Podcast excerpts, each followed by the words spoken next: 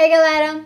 Hoje eu tô soltando não apenas um vídeo, mas dois vídeos praticamente ao mesmo tempo sobre o mesmo tema. São vídeos que eu tava louca pra fazer, que desde tipo o segundo episódio do canal eu penso em fazer, mas que me davam um medo danado. Medo porque boa intenção não conta nada aqui, né? E medo porque é um tema que quando a pessoa chega querendo odiar o que você vai falar, ela vai dar um jeito de odiar. E é por isso que eu dividi em dois, para ficar mais acertado com dois tipos de público que eu quero alcançar com esse vídeo. Esse vídeo aqui é mais compridinho, então já aproveita e se inscreve aí, e se curtir, deixa seu like, compartilha, manda pros amigos, comenta o que achou.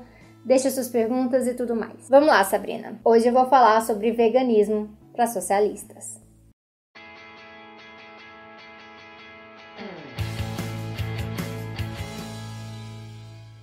Antes de tudo, peço que assista esse vídeo até o final. E assista com cuidado e com a mente aberta. Especialmente porque boa parte do que se discute sobre veganismo na esquerda está contaminada por grandes paixões que criam argumentos que se desfazem no ar, além de uma porção de fake news e uma boa dose de medo de ser julgado. Então relaxa, porque esse vídeo não é para julgar ninguém. Meu interesse principal é fazer a questão do veganismo se relacionar com a luta socialista. Até porque o socialismo que eu defendo é ecossocialista e vocês sabem disso. Outra coisa é que eu não tô aqui para converter ninguém para nada. Mas se algo que foi falado aqui mexer com a sua consciência, sua forma de enxergar o planeta, os animais, o modo de produção, ótimo! As horas e horas que eu investi para fazer esse vídeo vão ter valido a pena. Esse vídeo é estruturado. Primeiro eu vou trazer definições de veganismo, vegetarianismo, etc. Depois nós vamos falar de impactos ambientais, e aí eu vou falar de capitalismo, indústria da carne, ovos e laticínios. E aí eu vou falar também de saúde, porque é importante em tudo que a gente faz, não é só para defender o SUS. E falando disso, finalmente eu vou falar de bem viver, de ética, de direitos dos animais e aí sim de especismo. O tal temido debate do especismo. Eu dividi assim porque eu acredito que tem gente que vai achar que tudo isso aí é importante, mas também tem gente que se importa mais com uma coisa do que outra.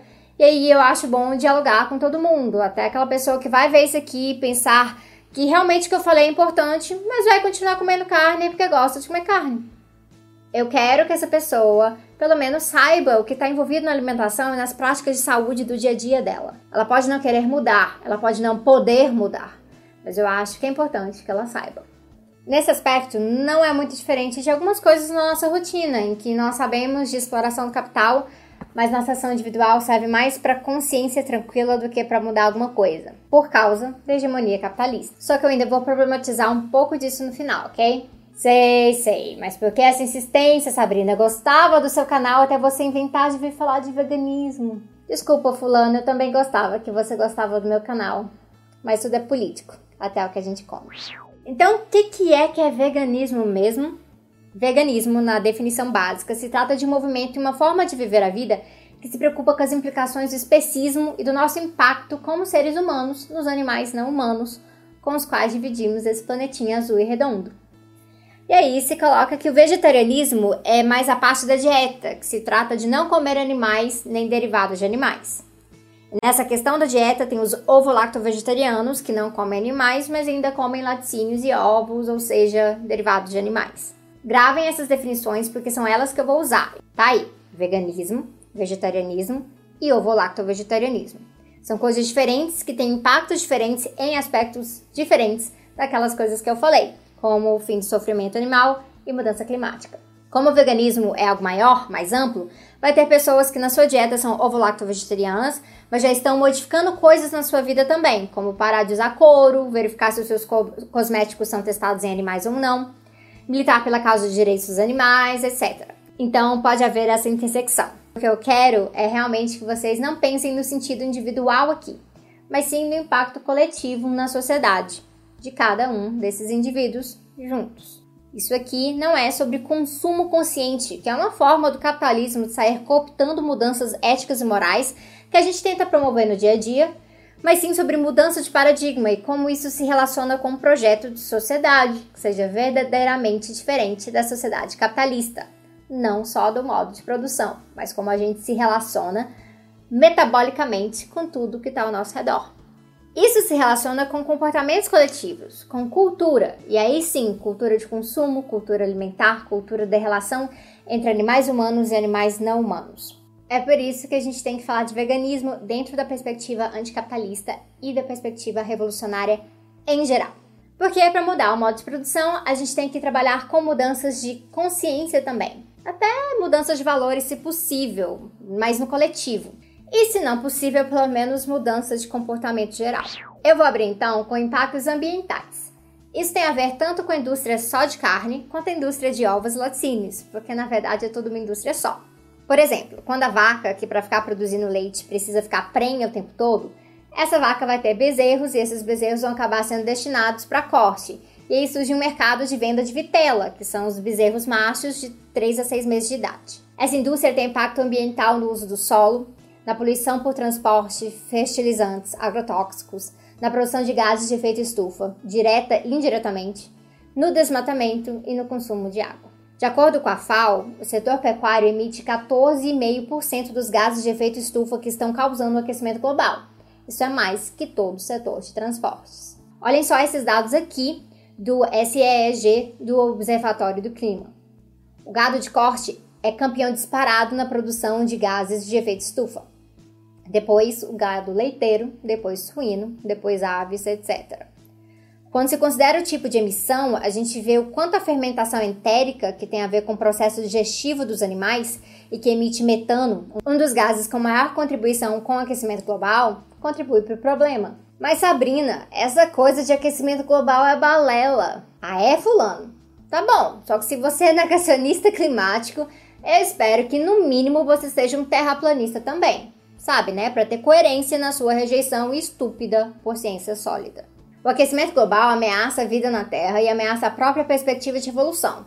Não é à toa que outro nome sugerido para a era geológica atual, que identificamos como antropoceno, seja capitaloceno. E aí entra a questão da água. De acordo com o Water Footprint, para produzir um quilo de carne se utiliza mais de 15 mil litros de água. A Embrapa também ratifica esse dado e explica que essa média global tem muito a ver com a grande quantidade de ração utilizada para alimentar o gado de corte. E por que tanta ração? porque o gado é criado cada vez mais confinado e não comendo graminha no pasto por aí. No Brasil, a produção de carne dominante ainda é a pasto. Menos de 10% do gado de corte é criado em confinamento, o que não significa que esse não seja o caso no processo de abate em si. E isso é meio ok para diminuir o consumo de água, mas bem ruim em termos de latifúndio, genocídio indígena e desmatamento. Para você ver o tanto de contradição envolvida na produção da carne, só nesse quesito aqui, ah, e para produzir um litro de leite são mil litros de água. Um ovo, 200 litros de água. Um quilo de queijo, 5 mil litros de água. E aí tem quem vai falar que, olha, eu entendi, mas para produzir alimento também vamos ter vários desses impactos. Para isso eu digo, vamos fugir da falsa simetria. Nossa visão ecossocialista aqui obviamente vai argumentar para outro modo de produção de alimentos vegetais que não seja a monocultura. Então essa parte realmente é irrelevante aqui. A outra é que a maioria dos alimentos da monocultura que são produzidos vão justamente para alimentar animais de corte e de produção de ovos e laticínios. Um terço dos cereais do mundo vão para isso. 90% da soja vai para isso. Então parem, por favor, com a idiotice de que vegano só come soja e que esses veganos que comem soja estão contribuindo com o agronegócio. Não passem mais a vergonha de falar isso. No caso da agricultura, essa monocultura prejudica a nutrição do solo, favorecendo, mais uma vez, o uso de agrotóxicos e de fertilizantes químicos. O uso do solo é uma coisa louca também. Tem dados aí que a gente precisa produzir 7 kg de planta para produzir 1 kg de carne, sendo que a gente pode comer planta diretamente. Isso daqui já cria uma conexão direta com a indústria da carne e derivados, com uma das grandes potências do capitalismo, é uma forma extremamente predatória. A média histórica de lucros da indústria de frigoríficos no Brasil é de 21% sendo que no primeiro semestre de 2017 chegou a mais de 29%, mesmo depois dos escândalos da JBS da carne fraca. A JBS é a maior produtora global de carne bovina e de aves e tem a maior capacidade em volume de abate do mundo todo. Essa indústria anda junto com outras, como a Monsanto, já que 98% da soja e milho transgênico do mundo vão para a indústria do abate. Sem falar na corrupção, né? O escândalo com a JBS não é por ser uma empresa qualquer, é pelo que ela representa e que ela tem a ganhar com menos regulamentação de seus produtos, da terra, da financiarização desse meio, especialmente quando tem política de exportação no jogo. Quando a gente fala da indústria da carne, a gente não está falando das comunidades campesinas que criam algumas galinhas. nem do seu avô que cresceu na roça e matava uma leitoa nas datas especiais. A gente está falando disso aqui, e disso aqui, e também isso aqui. E essas pessoas aqui. E como esquecer dessas outras? No geral, isso tem muito a ver com a luta de classes. A formação de mercados para consumo de carne barata e de péssima qualidade é uma forma simples de expandir os lucros, assim como a exploração dos trabalhadores nesse ramo. Tem também uma coisa básica que impede muita gente na esquerda de enxergar a dimensão de classe na militância pela redução do consumo de carne. Que eu fico até chocada que esse monte de marxista não percebe isso, mas é o fetichismo da mercadoria envolvido no processo. O fetichismo da mercadoria, de acordo com Marx, ocorre quando o produto parece passar a existir de forma mágica. É como se ele brotasse ali na prateleira ou na bandejinha de isopor. Desse jeito, toda a relação de exploração envolvida naquele processo acaba sendo escondida, mascarada pela mercadoria, porque o próprio trabalhador se torna alienado do fruto do seu trabalho. Isso vale tanto para o caso de não enxergarmos a exploração do trabalhador naquele processo de produção, como o impacto ambiental, e o que era aquele pedaço de picanha antes de ser um pedaço de picanha.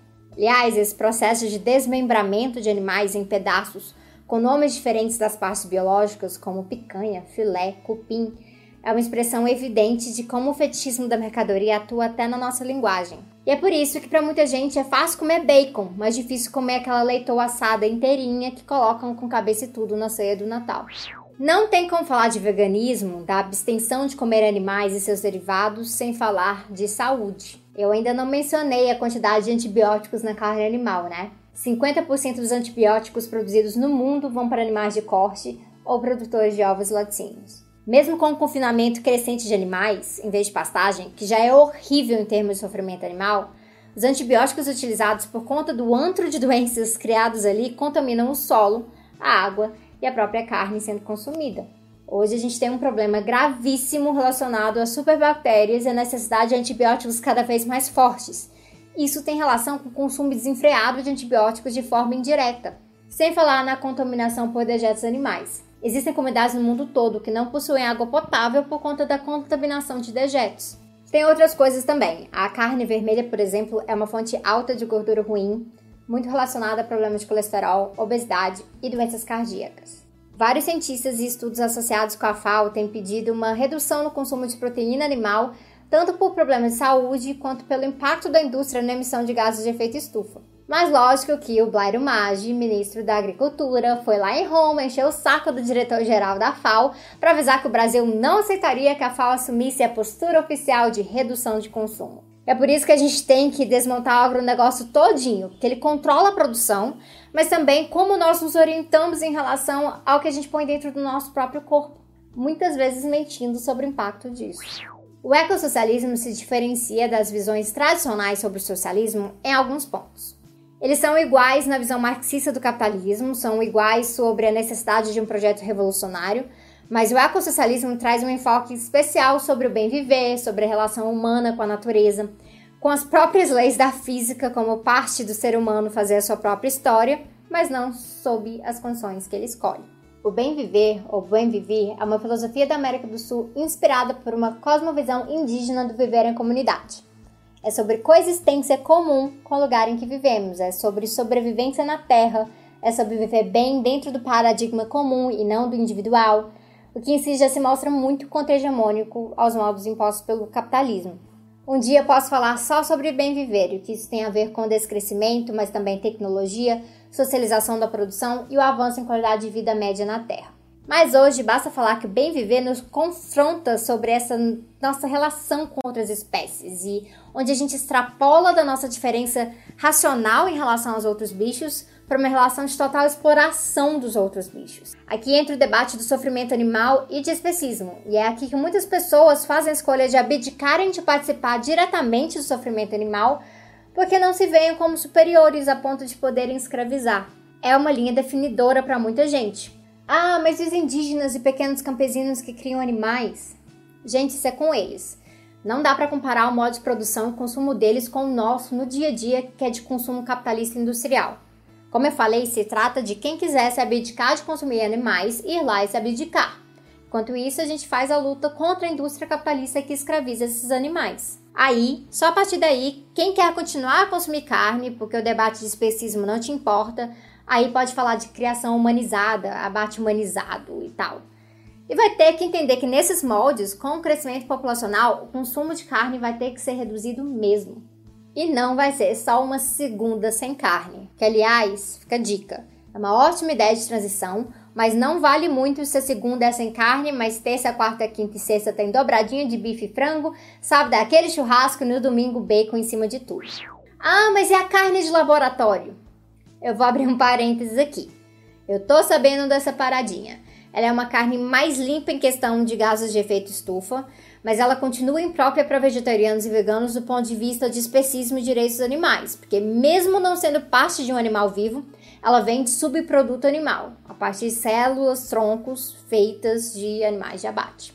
Além disso, perpetua a prática industrial de testes em animais e modificação genética de animais para melhoria do gosto e coisas assim, servindo interesses humanos. Então fecha parênteses. Se você assistiu até aqui e continua querendo comer carne, tudo bem.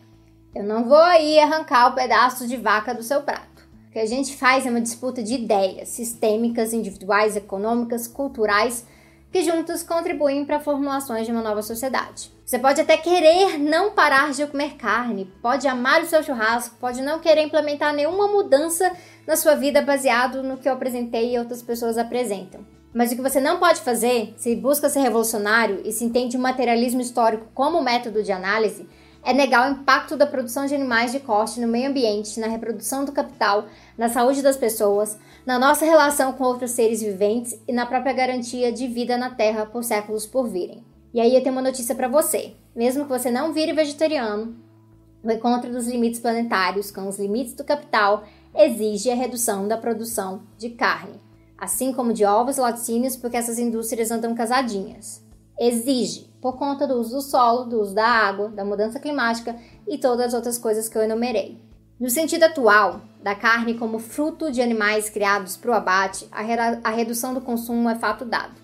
Isso implica que os socialistas precisam parar de viver numa caixinha artificial sobre mudar os donos do meio de produção e isso vai e muda tudo. Muda bastante coisa, mas não muda tudo. É preciso mudar como e por que a gente produz também. E eu não vejo o mínimo sentido em a gente fazer essa luta contra o capital para a gente viver comunalmente num planeta arrasado. No último congresso de marxistas que eu fui, nós tivemos duas discussões importantes sobre isso. Uma é que o socialismo tem que ser sobre bem viver, tem que ser sobre felicidade, felicidade real. Porque é vendendo uma farsa sobre felicidade através do consumo, através da riqueza, da exploração, que o capitalismo coopta pessoas. E a gente tem na mão um punhado de receitas sobre igualdade, justiça, fim da opressão, boa saúde, acesso a bens comuns, criatividade, arte, lazer, etc. E a gente precisa comunicar isso melhor. E o veganismo toca um pouco nisso. Tá certo que existem uns veganos babacas, mas também existem socialistas babacas. E veganos capitalistas, assim como socialistas carnistas. Tem contradições por aí, mas bora parar de usar essas contradições alheias como desculpa para tentar sustentar as nossas, né? Nesse congresso de Historical Materialism, a gente discutiu como o nosso combate à visão individualista e neoliberal da mudança de vida, que ignora o sistema e que na verdade não muda nada, a gente tem jogado o bebê fora junto com a água. Tá errado afirmar que a mudança individual não tem impacto nenhum. Essa coisa não bate, gente, especialmente quando a gente pensa em superestrutura.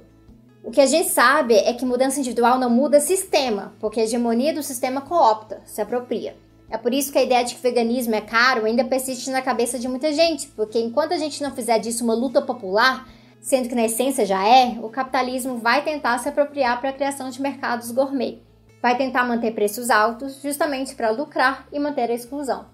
Fora isso, tem a própria questão de você se ver coerente na sua luta.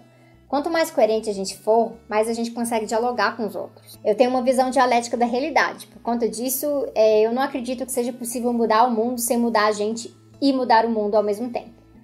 Trata de conciliar as nossas consciências, como Gramsci propõe, e se trata de praxis revolucionária, como Marx diz.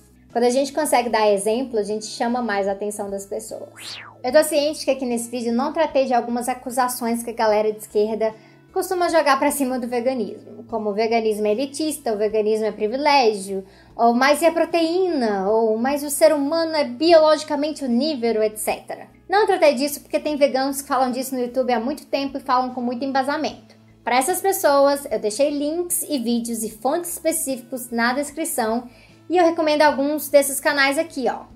Vegano Vitor é muito legal e o vídeo da Vista-se é visualização mandatória para quem quiser colar aquele link absurdo de fake news de um argentino sobre como veganos também matam animais. Se seu dedo coçou para colar aquele link aqui, poupe seu tempo e o meu e corre logo para esse vídeo.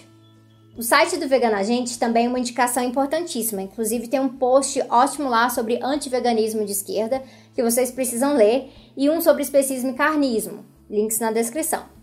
Veganagente é administrado pelo camarada Robson Fernando de Souza, que também tem um livro sobre o tema. Se você ainda tem dúvidas, eu recomendo que você assista também o vídeo que fiz de ecossocialismo para veganos. Tem algumas coisas repetidas, é mais curtinho, mas também é uma pegada que achei importante para enfatizar a conexão entre mudança individual e luta coletiva revolucionária. E se você anda inspirado para fazer sua transição volacto vegetariana ou vegetariana logo de vez, eu recomendo o vídeo do Thiago Ávila lá no canal Bem Vivendo, em que ele conta um pouco do processo de transição dele. Eu espero que esse vídeo do Thiago traga mais inspiração ainda. É isso por hoje e eu vejo vocês logo mais.